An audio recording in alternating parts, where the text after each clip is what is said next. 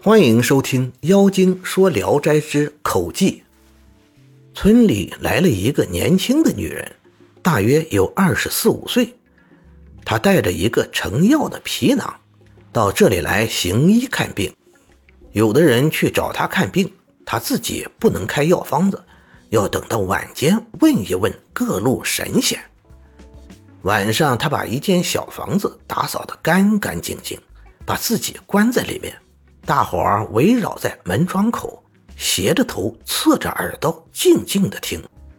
只听里面在小声私语，谁也不敢咳嗽一声。屋里屋外黑洞洞的一片，没有一点动静。大约到半夜的时候，忽然听到门帘微动的声音。女子在屋里说：“九姑来了吗？”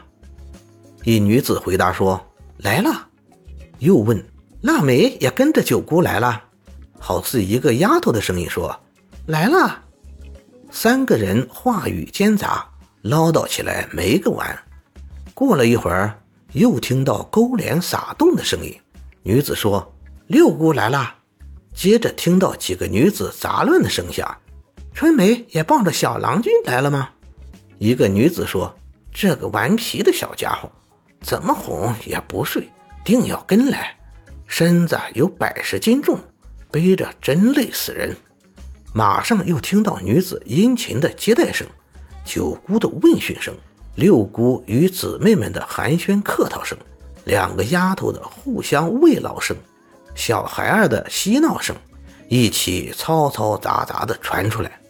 就听女子笑着说：“小郎君倒是很好玩耍，老远的抱了个猫儿来。”接着说话的声音渐渐稀疏下来，门帘又响了一声，满屋里都喧哗起来。说：“四姑来的怎么这么晚？”听到一个女子细弱的声音说：“路足有一千多里，我同阿姑走了这么长时间才到，阿姑走得太慢了。”于是个人问寒问暖的声音，移动座位的声音，招呼着加座的声音，各种声音并作。喧闹满屋，有一顿饭的功夫才静了下来。接着就听到女子问病求药的声音。九姑说当用人参，六姑认为当用黄芪，四姑说该用白术。协商一会儿，听到九姑叫人拿笔墨砚台来。不久，听到折纸的刷刷声，拔下笔帽扔到桌子上的叮叮声，隆隆的研墨声。接着就听到把笔投到桌几上的碰撞声，抓药包纸的酥酥声。